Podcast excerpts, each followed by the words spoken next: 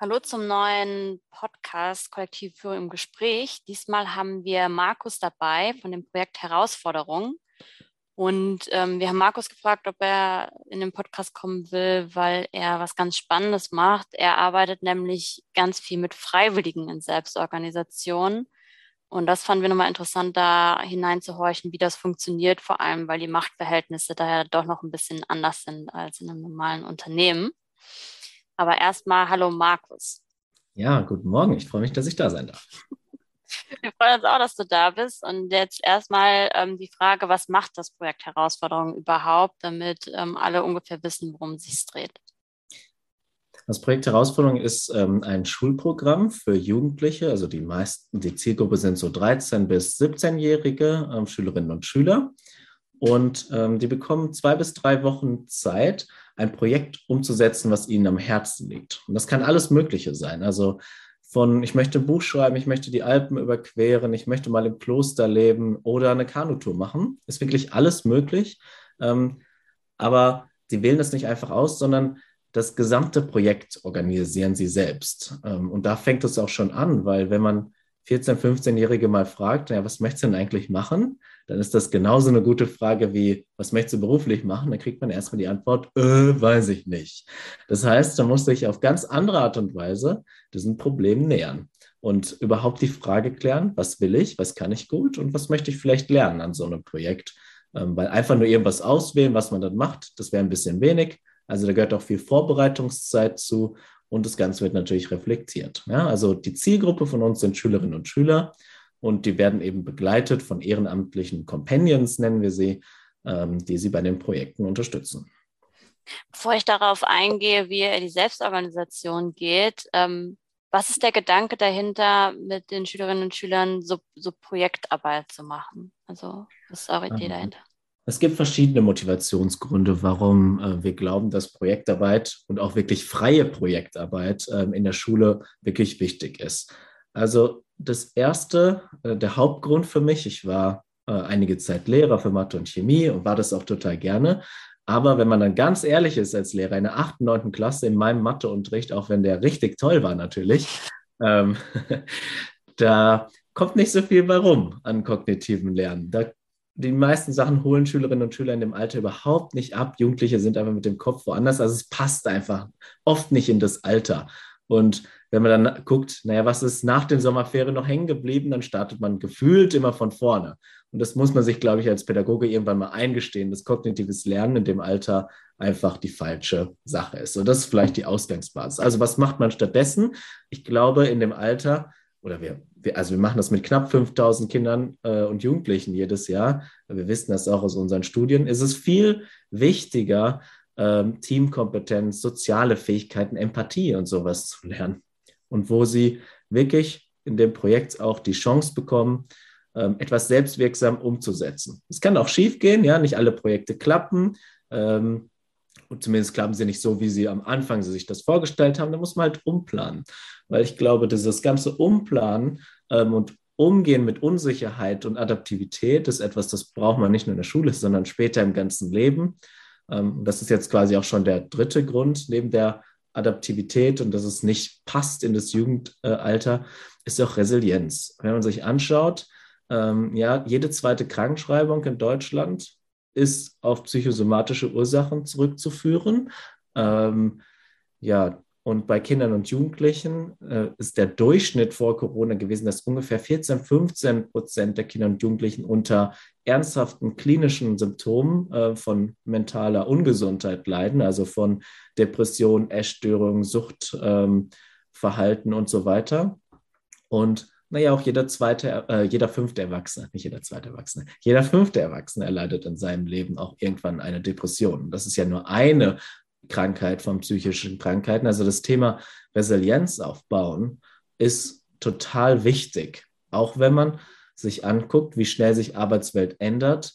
Ähm, es gibt ja so verschiedene Einschätzungen vom Weltwirtschaftsforum zum Beispiel, dass äh, nur noch, äh, also dass 65 Prozent der Jobs in zehn Jahren nichts mehr mit dem zu tun haben, wie wir uns gerade bestimmte Berufsgruppen vorstellen. Außer vielleicht äh, das Lehrerbild oder der Jurist oder ähm, der Arzt. Das wird wahrscheinlich noch sehr ähnlich sein. Aber viele andere Berufsfelder ändern sich total. Mhm. Ja, das finde ich interessant, weil äh, gerade in, in dieser New Work-Blase wird ganz viel darüber diskutiert, dass Schule ja irgendwie anders müsste, weil wir ähm, Leute brauchen, die selber denken, die kreativ sind, die Initiative ergreifen und gerade halt, was du auch beschrieben hast, diese Soft Skills auch mitbringen. Ne? Ja. Ähm, das geht ja sonst im normalen Schulalltag eher verloren, wenn man einfach das macht, was, was der Lehrer hören will. Ne? Also so kenne ich das aus meiner Schulzeit zumindest noch. Genau, das ist total äh, ein total wichtiger Aspekt, dass Schule ganz oft leider, ähm, er, er, also wer ist gut im Abitur, das ist jetzt ein bisschen pauschalisiert, aber ist jemand, der Erwartungen erfüllen kann und gut lesen kann, was von ihm verlangt wird. Und der Fokus auf akademische Fähigkeiten oder kognitive Fächer ähm, ist total hoch. Also in Deutschland nochmal besonders im Vergleich zu vielleicht anderen Ländern.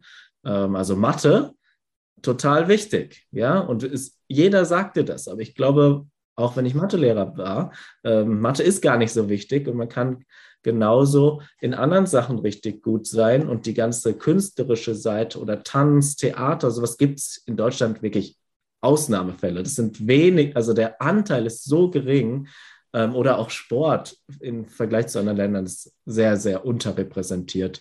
Ähm, und es, man tut immer so, als würde man nur erfolgreich sein im Leben, wenn man halt Abi macht, Studium, ähm, am besten noch promoviert, ja, also auf jeden Fall Studium. Äh, man erhält irgendwie vor Kindern und Jugendlichen diese Story aufrecht, dass man nur was wird, wenn man ähm, ja, ja, so die akademische Laufbahn macht. Ja, und das gilt nicht nur fürs Gymnasium. Der Druck auf Kinder und Jugendliche ist enorm hoch und Leistungsdruck oder Leistungsanspruch ähm, ja, ist auch eine große Ursache von den Symptomen, die ich eben genannt habe. Ja, total. Ich, ich äh, habe jetzt auch ähm, Workshops gemacht mit, mit ähm, Studierenden ähm, zum Thema Effectuation der Karriereentwicklung. Und auch da habe ich gemerkt, dass sie gar nicht wussten, was sie eigentlich wollen. Sie kannten ihre Stärken gar nicht. Ähm, konnten die Kreativität natürlich auch gar nicht ausleben. Und die haben einfach nur gesagt, ich will viel Geld verdienen, weil das ja. ist meine Sicherheit. Und das hat mich dann schon erschrocken, dass es immer noch so verwurzelt ist, dieses, ich will erstmal viel Geld verdienen und dann kann ich das machen, was ich will. Vielleicht weiß ich es dann auch endlich wieder. Genau, oder ich verdiene viel Geld und dann in der Rente ähm, habe ich es schön und dann ist alles toll und dann habe ich das Leben irgendwie verpasst. Ja, das sagen wir mhm. Kindern und Jugendlichen auch oft. Ich meine, ja, du kannst das jetzt mal nutzen, sonst ist Leben halt auch schnell vorbei. Das ist ein bisschen übertrieben jetzt, aber ähm, wenn du das jetzt nicht für dich rauskriegst, dann wird es halt schwerer sein. Wir brauchen ja gar nicht nur auf Kinder und Jugendliche gucken, sondern Umfragen unter Erwachsenen, so Alter 35 bis 50, wie zufrieden bist du mein, mit deinem Job? Machst du etwas, was du gut kannst? Zählt das auf deine Stärken ein? Naja, diese Antworten sind erschreckend. Und ganz viele trauen sich dann eben nicht, verständlicherweise. Dann hat man vielleicht Kinder, Familie und ist auch äh, angewiesen dann auf den Job, dann nochmal was Neues zu starten, ist halt schwer. Ich glaube, hm. jede Investition in rauszukriegen, äh, was man macht, was man gut kann äh, oder wo man sich auch weiterentwickeln möchte, ist ähm, sehr, sehr wichtig. Und je früher die kommt, desto besser. Also muss man nicht in der Grundschule machen, da ist Spielen völlig das Richtige. Aber so ab dem Alter der Jugendlichen und dann spätestens Oberstufe, äh, wenn man jetzt mal vom Gymnasium ausgeht oder dann zum Start der Ausbildung, sollte das halt so sein. Also auch Studienabbrecherquote, Ausbildungsabbrecherquote, die ist schon ziemlich hoch. Mhm. Ja, und jetzt, jetzt mal, wie ihr das angeht. Ne? Ihr habt ja gemacht Projektarbeit und die ähm, Jugendlichen machen wirklich von A bis Z, ähm, machen die Planung selbst. Wie begleitet ihr die denn dabei? Und wer, wer begleitet die? Mhm.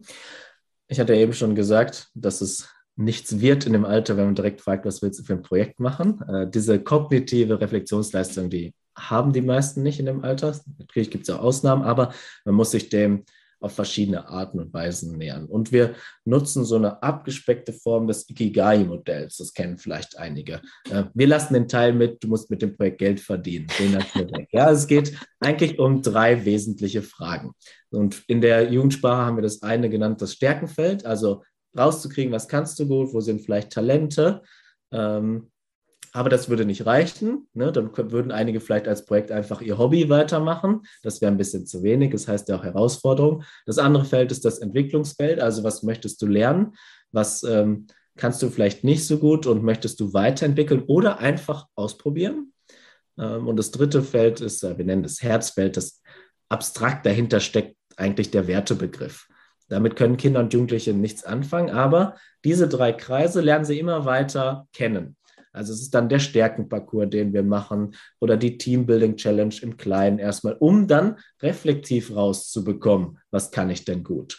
Oder zum Beispiel, das ist ganz witzig, wir haben eine so eine Übung, die klappt ziemlich gut, die machen wir immer. Das Selbstbild von Jugendlichen ist nämlich total schlecht. Die sagen alle, ich bin schlecht in Mathe oder ich kann dieses und jenes nicht. Aber dass dir jemand sagt in dem Alter, was man gut kann, ist sehr, sehr selten. Und dann noch vor anderen. Total peinlich. Machen wir auf gar keinen Fall. Dann müssen Sie, dürfen Sie alle Ihr Handy rausholen und dann äh, schreiben Sie so einen Satz, äh, der lautet ungefähr, ich bin gerade in einem Training, ich soll mir ein Projekt aussuchen, bitte hilf mir. Ich weiß nämlich überhaupt nicht, was ich gut kann. Kannst du mir zwei bis drei Dinge nennen, die äh, meine Stärken sind? Und dann verschicken wir die an die ersten 20 WhatsApp, Instagram und äh, was auch immer Kontakte. Und ähm, es ist total schön, weil ganz viele fangen dann, also es sind immer bei 60, 70 Schülern, sind immer zwei, drei dabei, die anfangen zu weinen, weil sie das noch nie von Mama, Papa, Tante, Onkel, Oma, Opa gehört haben, so was Schönes, was ihnen dann geschrieben wird. Ähm, und so nähern wir uns dem in ganz vielen Übungen mit einem Partner, in der Gruppe, in wirklich interaktiven Sachen, dann immer reflektiv, zum Beispiel auf Stärken zu kommen. Ja. Also macht ihr, bevor ihr mit dem Projekt startet, erstmal dieses ganze Thema Inner Work, ne, wer bin ich eigentlich, ja. was kann ich eigentlich, um daraus dann zu sagen, okay, was, was könnten wir denn für ein Projekt gemeinsam machen? Richtig. Ja, also erstmal ist es wirklich ähm, der persönlichkeitsentwickelnde Teil. Also es gibt, ähm, die erstellen dann irgendwann so ein Profil, bis wir das, es baut sich immer weiter auf. Und dann überlegen wir uns erst äh, verschiedene Projekte.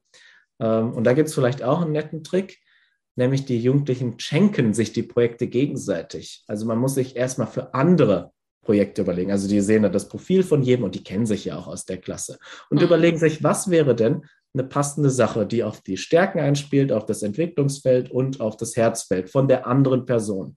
Und dann kriegt man quasi, ja, das machen wir in so einem lustigen Rotationsverfahren, das ist ganz witzig mit Musik und so, ähm, damit es auch Spaß macht.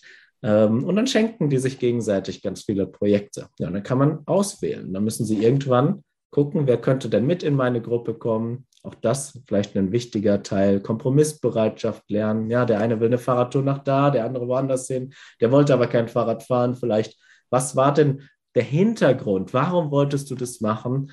Mhm. Ähm, was steckt dahinter? Das lernen sie immer wieder zu fragen. Ja, nicht einfach nur, ja, ich will dahin, sondern warum? Und dann ganz oft zu lernen, sechs, sieben Mal warum zu fragen, um sich dann das Profil weiter auszufüllen. Und so funktioniert das. Also wirklich ja. immer wieder auf den Anlass zurückgehen, nicht das Wie ja. machen wir das, weil da streitet man sich ja oft, sondern immer wieder auf das Warum zurückkommen und da dann die Gemeinsamkeiten finden, um sich Richtig. dadurch Ganze, wieder zusammen ein Projekt zu entwickeln.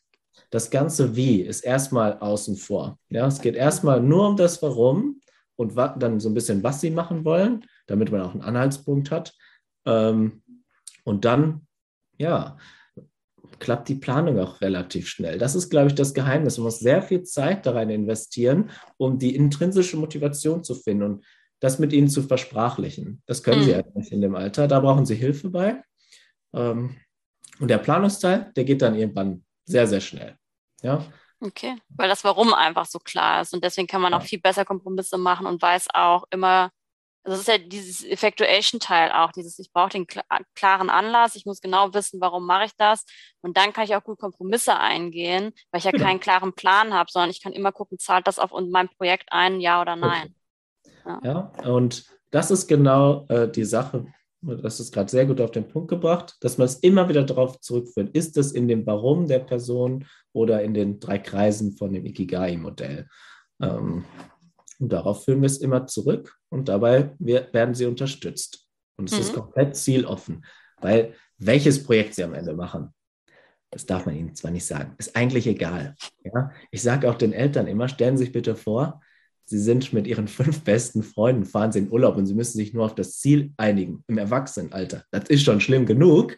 Ähm, und da müssen sie auch noch zwei Wochen miteinander klarkommen. Und sie sind im Urlaub. Das ist nicht schwierig für sie. Sie sind im Urlaub. Und da sagen die meisten Erwachsenen schon, oh Gott, ja, das ist schwer. Der ganze, die ganze soziale Auseinandersetzung, die ist schwierig. Ähm, und egal bei welchem Projekt. Und deshalb ist es auch so wichtig, die intrinsische Motivation quasi zu suchen. Sonst würden die meisten Jugendlichen nach zwei Tagen spätestens sagen, kein Bock mehr. Nee, zu schwer. Fertig. Und dann erinnert man sie immer daran, du hast das doch ausgewählt, weil. Mhm. Das hast du mir damals gesagt. So, jetzt kommt ihr doch auch ein Stück weiter, oder? Ähm, ja. Ja, total interessant. Genau, jetzt, jetzt baut ihr das ja auch so auf, wenn die Teams sich dann gefunden haben, dass die ja auch in einer Art Selbstorganisation dann funktionieren. Wie, wie setzt ihr das an? Weil im Unternehmen ist ja normalerweise so, oh Gott, wir machen jetzt Selbstorganisation, jetzt müssen wir die Leute durch 20 Trainings führen, damit die alle wissen, was Rollenkreise ist, wie ein Konsent funktioniert und, und, und. Das ist ja auch zeitlich bei euch wahrscheinlich überhaupt gar nicht drin. Also wie führt ihr die an die Selbstorganisation ran? Und was heißt für euch denn Selbstorganisation? Hm. Also die Kinder und Jugendlichen machen wirklich alles selbst in dem Projekt. Manche brauchen vielleicht ein bisschen Hilfe. Es gibt zum Beispiel auch Schulen, ähm, wo es einfach oder wo die Art und also die Art der Schülerinnen und Schüler einfach viel mehr Hilfe brauchen, dem man am Anfang ein bisschen über diese Hürde helfen muss, die man ein bisschen unterstützen wird, aber wirklich 80, 90 Prozent der Schülerinnen und Schüler. Und wir haben wirklich alles von Inklusionsschule bis Brennpunktschule, auch wenn ich das nicht so nennen möchte, bis zu dem ähm, ja, guten Gymnasium. Das meiste sind Gesamtschulen bei uns, die das Projekt machen. Hm. Führt man sie halt dahin, indem man ein bisschen Rahmenbedingungen vorgibt. Also ich habe äh, auch vorher in Unternehmen gearbeitet, zwischendurch und auch in der äh, Führungskräfte-Beratungsagentur, sehr, sehr lange, die international tätig war. Ich glaube, Selbst, ähm, Selbstorganisation funktioniert nicht, wenn es nicht ein bisschen festgesteckten Rahmen gibt, ähm, ein bisschen Rollen festgelegt sind oder Verantwortlichkeiten. Viel mehr braucht es eigentlich gar nicht. Ähm, und das sehen wir bei den Jugendlichen auch. Wenn man ihnen einfach sagt, macht, so eine ganz laissez-faire pädagogische Haltung an den Tag legt, funktioniert das für viele nicht. Sondern, na gut, wir haben die Zeit vorgegeben. Wir haben sogar Budget vorgegeben. Äh, was sie verwenden dürfen bei den Projekten. Also das schränkt natürlich auch ein. Also mhm. als Richtwert äh, 17 Tage sind es 150 Euro. Das ist nicht viel Geld. Da muss man überlegen, wie man klarkommt. Da kann man nicht jeden Tag auf dem Campingplatz sein äh, oder in der Jugendherberge. Das reicht einfach nicht. Ähm, und das schränkt ein. Das fördert auch Kreativität, diese Einschränkung. Ähm, und genauso zum Beispiel die Gruppengröße ist ein bisschen vorgegeben. So, wir sagen so vier bis sieben Personen. Ja, ist auch eine gute Teamgröße. Drei ist zu wenig, bleibt immer einer über. Ab so acht, neun merken wir in dem Jugendalter, macht man zu viele Kompromisse. Und das kenne ich auch aus dem Arbeitskontext. Ähm, ja, irgendwann ist ein Team zu groß. Also ich glaube, mit Erwachsenen gehen schon auch so zehn Personen, aber danach entstehen so viele Overhead-Sachen, die eigentlich Zeitverschwendung sind. Das heißt, das ist so ein bisschen organisatorisch vorgegeben, aber auch ein paar Sachen, die wir mit ihnen auf dem Weg festlegen. Also jeder muss ein klares Lernziel irgendwann formulieren, äh, was er daran machen möchte. Und dann muss es eben auch vorkommen. Mhm. Ähm, genau. Und berücksichtigt werden in der Planung. Mhm. Also im Prinzip gibt ihr so ein paar Rahmenbedingungen vor, wo klar ist, okay, Zeit, Budget ähm, und ihr habt ja auch diesen klaren Purpose, auf den ihr dann immer wieder zurück reflektiert, Richtig. zu sagen, warum wollte das machen und das muss natürlich erfüllt werden, plus dann das Ziel von jedem Einzelnen, was er selber lernen möchte. Ja, also daneben gibt es noch so zwei, drei Sicherheitssachen. Die dürfen natürlich nichts machen, was gefährlich ist und das wird auch überprüft. Es gibt einmal so ein Auswahlkomitee, das hört sich jetzt gemein an, aber eigentlich ist das einzige pädagogische Kriterium dort, ist Sicherheit erfüllt und kannst du mir den Purpose benennen. Also jeder Einzelne in dem Team. Bist du in dem Team, weil du die Fahrradtour machen möchtest und dich sportlich herausfordern möchtest? Oder bist du in dem Team, weil das eigentlich für dich leicht ist, aber das anderen beizubringen, ist vielleicht schwierig. Oder du bist in der Gruppe, weil das sind nicht deine Freunde, du hast dich auf jemand ganz Neues eingelassen. Ja? Mhm. und das müssen sie halt sagen können. Dann gibt es so ein bisschen so ein paar Meilensteine, die sie erreichen müssen. Also es müssen drei Übernachtungen müssen feststehen oder so. Und ähm, ja, sie sollen sich ein Zwischenziel überlegen. Je nachdem, wie viel Struktur eine Gruppe braucht. Und das ist sehr unterschiedlich. Mhm. Und was würdest du sagen, ist die größte Herausforderung für die Jugendlichen dann, ähm, auf diese doch recht freie Art ähm, loszulegen? Weil ich habe ab und zu mal Kompetenzentwicklung gemacht ähm, in Schulen und hatte dann gerade bei Leuten, die am Gymnasium waren, oft die Herausforderung, dass die immer gesagt haben, ja, aber was ist denn jetzt richtig? Was muss ich genau machen? Wie ist es ja, bei euch? Das ist eine, eine typische Frage. Ähm, interessanterweise sehen wir die übrigens mehr an Gymnasien. Das ist jetzt nicht überraschend, wenn man aus dem Schulbereich kommt. Mache ich das richtig? Ähm, genau. Kommt ganz oft. Ja, was, was soll ich denn jetzt hier machen? Was soll ich denn lernen? Es kommt ganz schnell, das, worüber wir eben ähm, geredet haben, erstmal, na, was ist denn das Ziel? Was muss ich machen, damit ich eine Eins kriege? so ungefähr. Ja, aber es gibt ja keine Note dafür. Ähm, und das ist total irritierend am Anfang. Also, wenn wir den, den, den Einstieg mit den Schülerinnen und Schülern machen, unsere Kickoff-Veranstaltung, ähm, dann brauchen die bestimmt so anderthalb Stunden, bis sie überhaupt verstehen, ja, du darfst es dir wirklich aussuchen. Also da sieht man, dass das fällt denen dann wie den Schuppen von den Augen, bis sie das, bis das wirklich bei jedem angekommen ist. Darf ich das auch machen? Ja. Ach echt? Okay.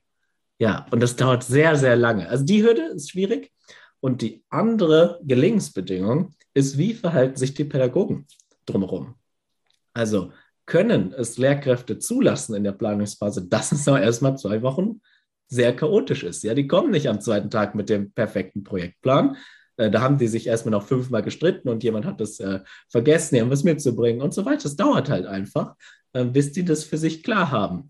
Ähm, und je nachdem, wie entspannt Lehrkräfte sich auch zurücknehmen können und wirklich eine coachende Haltung an den Tag legen und nicht das ähm, beeinflussen, das Ganze. Das machen die nicht mit Absicht, aber manchmal ist es wirklich schwierig, sich zurückzuhalten, weil man direkt denkt, oh, dann scheitern die, die tun einem so leid, jetzt streiten die sich und ich könnte mich ja, das ist mein Job, ja, ich kann gut Streitschlichter sein als Lehrer, ähm, aber irgendwann müsst ihr das halt auch selber hinkriegen. Nimm dich zurück, damit sie die Chance haben.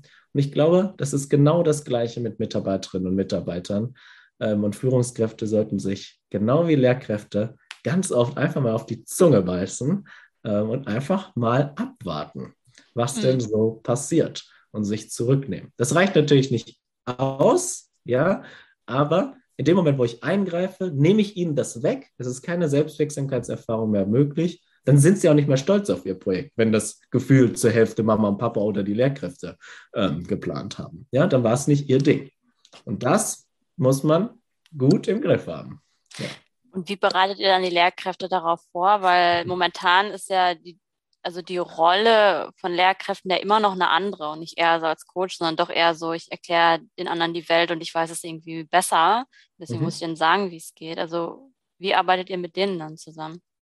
Ähm, alles, was wir machen, ist sehr, sehr erfahrungsorientiert und ähm, wir arbeiten hauptsächlich, also wir machen zwar die Schülerworkshops auch, so als Start, damit die Lehrkräfte es auch sehen, aber unsere meiste Zeit geht in Lehrerfortbildung tatsächlich. Genau das, was wir gerade besprochen haben, ist total schwierig für viele und ähm, wir nutzen da die sogenannte Case-in-Point-Methodik. Ähm, das heißt, wir geben den Lehrkräften auch eine Aufgabe und das ist kein Spiel, also es ist jetzt nicht Lego Serious Play oder so. Ich finde das zwar lustig und nett ähm, und es ist schön, man hat eine gute Zeit, aber sie kriegen eine ernsthafte Herausforderung für Erwachsene, ähm, die sie umsetzen müssen als Gruppe. Also haben wir verschiedene Sachen ähm, und die müssen sie auch selber entwickeln. Also sie durchlaufen im Schnelldurchlauf quasi, machen sie so ein Mini-Projekt mit sich selbst, aber sehr, sehr anspruchsvoll. Ähm, ja, und dabei, das Geschehen halten wir quasi immer wieder an und gucken, was hat denn davon funktioniert, wie hast du dich gefühlt. Die Lehrkräfte müssen die Gefühlslage verstehen, weil wenn man Selbstorganisation macht, das ist nicht schön, das möchte nicht jeder. Da muss man, weil man erstmal ist es ganz viel Arbeit, ganz viel muss ich selber tun und die Lehrkräfte müssen einmal verstehen und selber erfahren und wirklich spüren, äh, was sie auch von den Jugendlichen verlangen äh, mhm. wenn sie ein komplett freies Projekt machen sollen. Und da nutzen wir eben Case-in-Point-Teaching, dass wir das ähm, Geschehen immer wieder anhalten, auf die Metaebene springen. Wir nennen das äh, oft Balkonmomente und dann ähm, nicht, also von dem Aktionismus der Sache wegzukommen, gucken, na, was ist denn gerade passiert hier in der Gruppendynamik? Ähm, und was, ähm, wie könnte man jetzt eingreifen, wie könnte man auch nicht eingreifen? Also was hat welche Handlung an Resultaten gehabt und was hat sie vor allem auf Gefühlsebene mit dir gemacht oder mit den anderen. Das ist ja auch sehr, sehr unterschiedlich. Also das Ganze so eine Gruppe im Blick haben und sehr viel Empathie an den Tag legen, kann man, glaube ich, nicht kognitiv vermitteln, sondern kann man nur erfahren. Ähm, und es ist ganz spannend, dass wir es eigentlich innerhalb von so einem Zwei-Tages-Fortbildungsformat ähm, zum Beispiel sehr, sehr viele ähm, Strategien kommen auch einfach auf, weil sie passieren. Ja, also mhm. wir, wir bringen denen jetzt nicht 25 Strategien bei, wo sie einen Zettel zu kriegen, sondern die kommen irgendwann schon auf, so typische Sachen, und dann zeigen wir ihnen Mechanismen, die wir mit ihnen verallgemeinern, und dann lernen sie eine Strategie kennen. Ja, also wir drehen das Ganze um, nicht wir stellen eine Strategie vor, ihr macht einen Anwendungsfall und dann kriegt es hin, sondern ihr macht eine Erfahrung, wir abstrahieren, was davon die Gelingensbedingung war, zeigen euch Strategien, die ihr dann wieder anwendet in der nächsten halben, dreiviertel Stunde des ähm, Case Point Teaching Methode. Ja. Mhm. Also sehr wirklich auch auf das Erleben basiert, zu sagen, okay, fühlt euch da mal rein und dann auch zeigen, was hat euch geholfen und dann auch zu sagen, also die Jugendlichen sind ja Leute wie ihr. Ne? Richtig. Ja. Denen geht es wahrscheinlich ähnlich und dass, dass die dann nochmal diesen Reflexionsmoment haben, wenn halt Chaos ausbricht in der Planung bei den Jugendlichen zu sagen, ah, okay, wie war es denn bei mir? Ah ja, okay, da kann ich so vielleicht unterstützend dabei sein, ohne zu sehr einzugreifen. Mhm, genau. Und das, das müssen sie einmal selbst erleben, äh, weil das ist für die Jugendlichen auch so, wenn man denen am Anfang sagt, macht ein Projekt. Also kannst du das so ein bisschen vorstellen, so ein Fortbildungsformat bei uns. Erste halbe, dreiviertel Stunde ist natürlich auch Kennenlernen, Erwartungen und Ablauf und sowas. Und dann mach, erfülle ich quasi meine erwartete Aufgabe als Workshopleiter nicht mehr. Ja? Und lasse Chaos ausbrechen. Und äh, das irritiert total. Und das müssen sie halt auch verstehen, dass es genauso ist für die Jugendlichen ähm, und welche Handlungen sie dann so als Default-Handlung zum Beispiel mitbringen, so Vermeidungsstrategien, ist genauso bei den Kindern. Ja, das können sie eins zu eins übertragen. Mhm.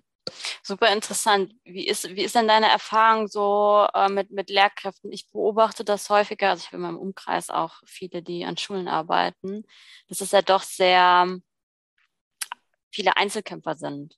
Mhm. Die stehen ja allein vor der Klasse, ähm, die müssen ja meistens nicht im Teamwork mit irgendwem zusammenarbeiten. Wie erlebst du das in den Workshops? Fällt das besonders auf? Hm. Also ich glaube, erstmal, das ist ein Riesenproblem in Schule, dass man nicht zusammenarbeitet. Es gibt zwar viele Bestrebungen mittlerweile, aber eher an reformorientierten Schulen, wo dann ähm, Team-Teaching oder ähm, auch ähm, quasi Jahrgangsteams oder so gebildet werden, also dass man so Schule in Schulteams hat, wird es oft genannt. Es fällt denen schwer, ja. Auch ähm, zum Beispiel einzugestehen, dass man wenn man eine Gruppe coacht in dem Projekt, nicht weiterkommen, weil man mit seinen Default-Handlungen die falsche Person ist. Ja? Ähm, und dass vielleicht jemand anderes auch mit mehr Abstand vielleicht viel leichter könnte. Ja? Ähm, der Drang zu helfen ist sehr, sehr hoch dann. Und dann ist es schwer, sich einzeln zurückzuhalten. Auch weil Lehrkräfte dann denken, ja, wenn die Gruppe das jetzt nicht gut plant, bin ich schuld. Also sie beziehen mhm. sehr viel auf sich. Ja, und ähm, das sieht man dann in den Workshops auch, dass es manchmal Lehrkräften schwerfällt, vor anderen Kollegen und Kolleginnen, weil sie das ja eigentlich nicht erleben, dann auch etwas nicht hinzubekommen. Also da muss ich immer sehr, sehr behutsam sein, ähm, was man auch ähm, an Kritik am Anfang übt, also vor allem, wenn sie, wenn es so in den ersten zwei Stunden ist, wo sie mich ja noch gar nicht so richtig kennen, ähm, muss ich auch dann so kritische Dinge, mit denen ich sie konfrontiere, mit ihrem Verhalten, ähm, die müssen auch dosiert sein. Ja, das ist nicht die volle Ladung direkt. Das wäre völlige Überforderung. Ähm, und dann würde sich auch niemand darauf einlassen. Das ist schwierig. Das erinnert mich auch wirklich sehr an diese klassischen Führungskräfte, die ja auch immer so tun müssen, als hätten sie alles im Griff und als wüssten sie alles. Also dieses, ja. und wenn ich, wenn meine Abteilung es nicht gut macht, dann liegt es, äh, dann bin ich schuld und deswegen kontrolliere ich so doll. Mhm. Ja. Ja. Also einer der wichtigsten Momente ähm, die üben wir nicht in dem Workshop, sondern die reflektieren wir mit ihnen oft, wenn das Projekt dann einmal durchgelaufen ist, was hat gut geklappt. Und eine der häufigsten Antworten ist, als ich gesagt habe, ich weiß es ehrlich gesagt auch nicht und ich finde es auch schwer. Also Verletzlichkeit zu zeigen, auch gegenüber den Kindern. Äh, dann erwarten sie auch keine Antwort mehr und wissen, sie müssen jetzt selber überlegen. Ähm, aber das zu zeigen und nicht immer der Besserwisser zu sein, äh, der sowieso alles kann und ich zeige dir mal, wie die Welt funktioniert.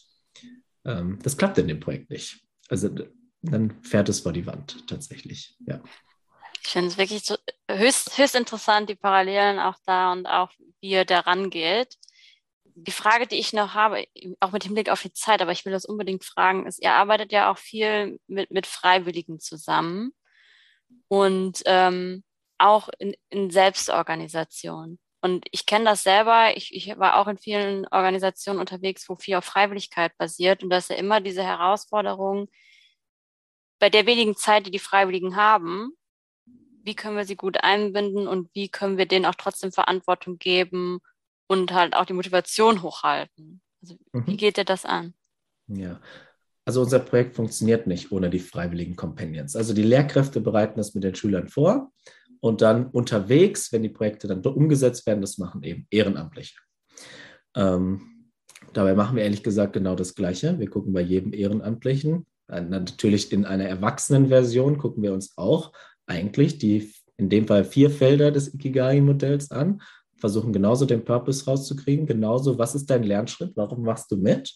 Ähm, und sie durchlaufen das eben auch.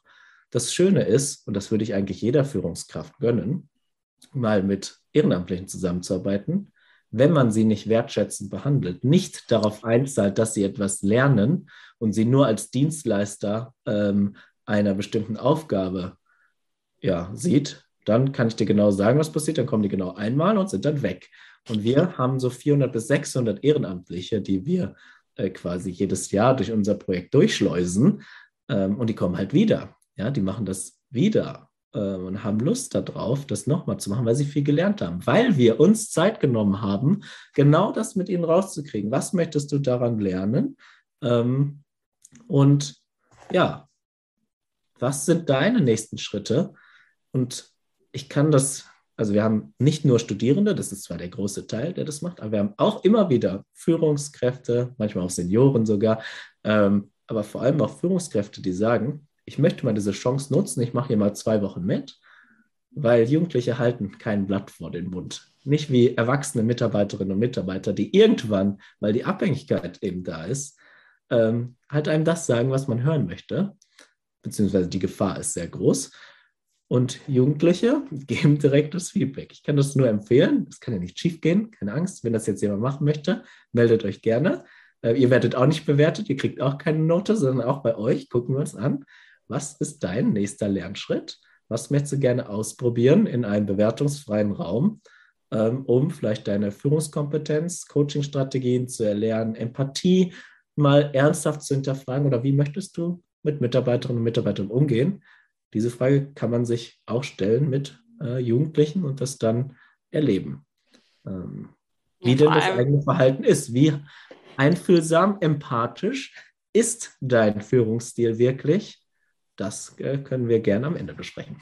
Genau, auch dieses Führen ohne Zwang, weil eine Organisation ist ja immer noch, dass se selbst wenn es selbst organisiert ist oder auf dem Weg dahin ist, gibt es ja immer auch diese Abhängigkeit finanziell zu sagen, okay, die Leute wollen hier bleiben, weil das ist halt deren Job und damit verdienen die halt ihren Lebensunterhalt. Und wie sieht Führung aus, wenn dieser Sachzwang wegfällt? Das mhm. finde ich sehr, sehr interessant. Hast du irgendwas, was die, was die Leute danach berichten, wenn sie das gemacht haben als Freiwillige bei euch? Mhm. Ähm, eine typische Erkenntnis ist, mir war selber auch gar nicht klar, was ich gut kann und was nicht. Also ja, man kann die Sachen so aufschreiben, aber auch in dem Soft-Skill-Bereich ist es total schwierig.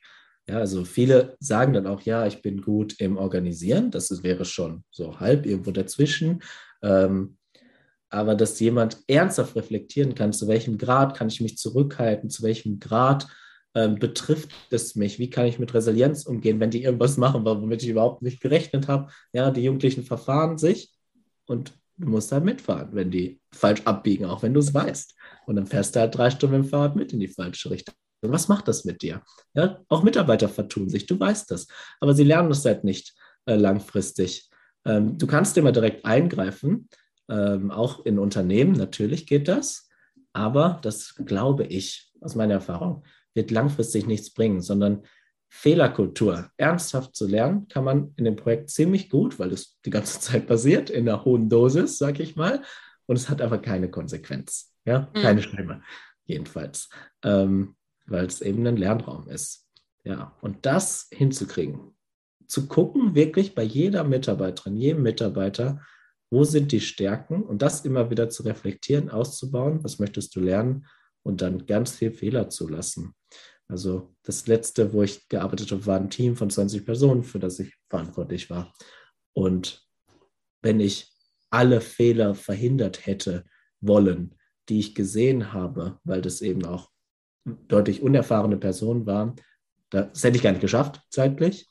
Ähm, und es hätte auch nichts gebracht, sondern dann muss man einfach, ähm, da ist man dann als Ansprechpartner und Führungskraft jemand, der mit ihnen reflektiert, was kannst du beim nächsten Mal anders machen und in im Zweifel den Rücken frei hält gegenüber Kunden oder anderen Personen ähm, in anderen Teams und sagt, naja, es war halt ein Fehler, da hat sich jemand vertan, das ist so. Müssen wir jetzt alle mit leben und beim nächsten Mal wird es besser sein. Ja, ähm, mhm. gut. Das muss man aber auch machen, ja. Das muss man auch gegenüber, und ich weiß, das ist schwierig, das ist überhaupt nicht einfach, das muss man auch gegenüber Kunden, das müssen wir auch gegenüber den Schulen, müssen wir das zum Beispiel auch sagen. Ja, die, das sind ja keine perfekten Pädagogen, die da mhm. sind, sollen sie auch nicht sein. Ähm, die machen auch Fehler, da gehen auch Sachen schief und Eltern beschweren sich. Da müssen wir auch mit umgehen können. Und das kann man, glaube ich, auch auf den Unternehmenskontext übertragen. Total. Was ist denn äh, gerade bei den, bei den Freiwilligen auch so die größte Herausforderung ähm, bei euch, auch gerade beim Thema Selbstorganisation? Ähm, wenn Sie sehen, dass die Kinder und Jugendlichen sich streiten und die Emotionen auszuhalten und nicht direkt einzugreifen, nicht direkt zu helfen. Also das hört sich jetzt sehr böse an. Sie sollen ja vielleicht auch, also sollen ja auch helfen, aber erstmal schauen, was können die Jugendlichen selbst. Und das ist eine ganze Menge, wenn man sich zurückhält. Ähm, und das passt auch zu meiner Erfahrung aus so Führungskräftetrainings, wenn Personen sehen, dass es Mitarbeitern schlecht geht, ähm, ich will jetzt nicht gegen helfen sein, ja, bitte nicht falsch verstehen, aber manchmal erstmal zu gucken, wo sind denn die Ressourcen der Person. Das ist viel, viel wichtiger, eigene Ressourcen der Person zu aktivieren. Und ja, einen Moment fühlt es sich scheiße an. Sorry.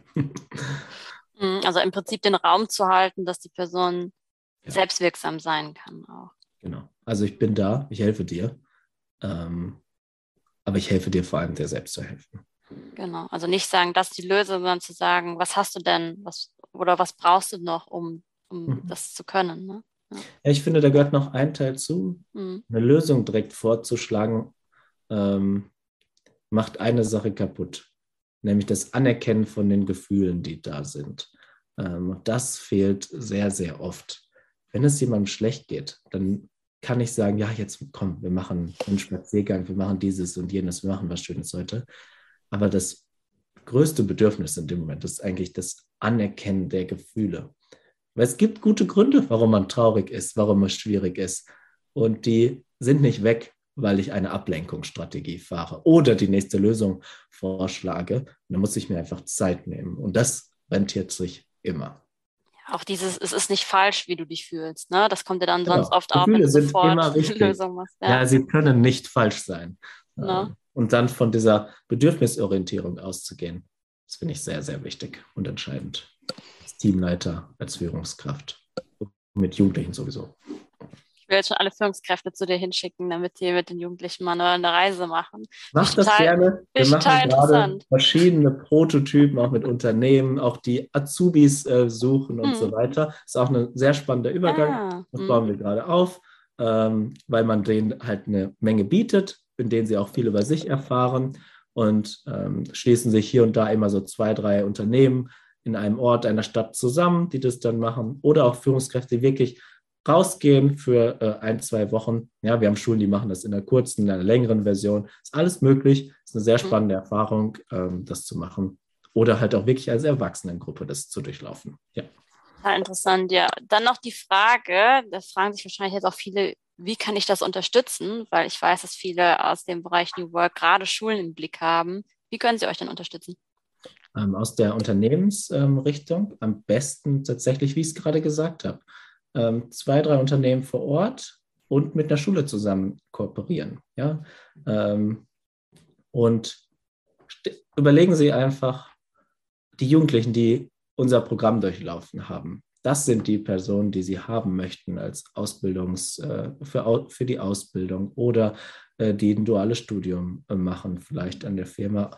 Ähm, das wird sie nicht direkt auszahlen, na klar, aber da bleiben ja auch viele und die Verbundenheit zu solchen Unternehmen ist dann einfach sehr, sehr hoch. Also das ist total toll. Klar, Spenden geht auch immer. Wir haben auch ganz viele Förderpatenschaften und so. Ähm, aber ich will gar nicht so stark das Spenden in den Vordergrund stellen, nämlich ich finde wichtig, dass auch Unternehmen, wenn sie Schulen unterstützen, auch, auch was davon haben. Und ich finde sehr schade, dass oft eine große Kluft entsteht zwischen das ist Schule und das ist der Teil, wo man Geld verdient in der Arbeit und wenig äh, Zusammenarbeit von Schulen und Unternehmen stattfindet. Also deshalb, klar freuen wir uns über Spenden, keine Frage, aber wir freuen uns eigentlich viel mehr über die Kooperation mit Schulen, die wir langfristig aufbauen. Super, dann danke ich dir, Markus, für deine Zeit und die Einblicke. Ähm, und ich werde euch auch definitiv im Hinterkopf behalten. Und ich bin ganz gespannt, wie das bei eurem Projekt auch weitergeht und ob das dann jetzt schön in die Breite geht, dass, dass, dass jeder Jugendliche mal die Möglichkeit hatte, das zu durchlaufen. Ja, das ist das Ziel.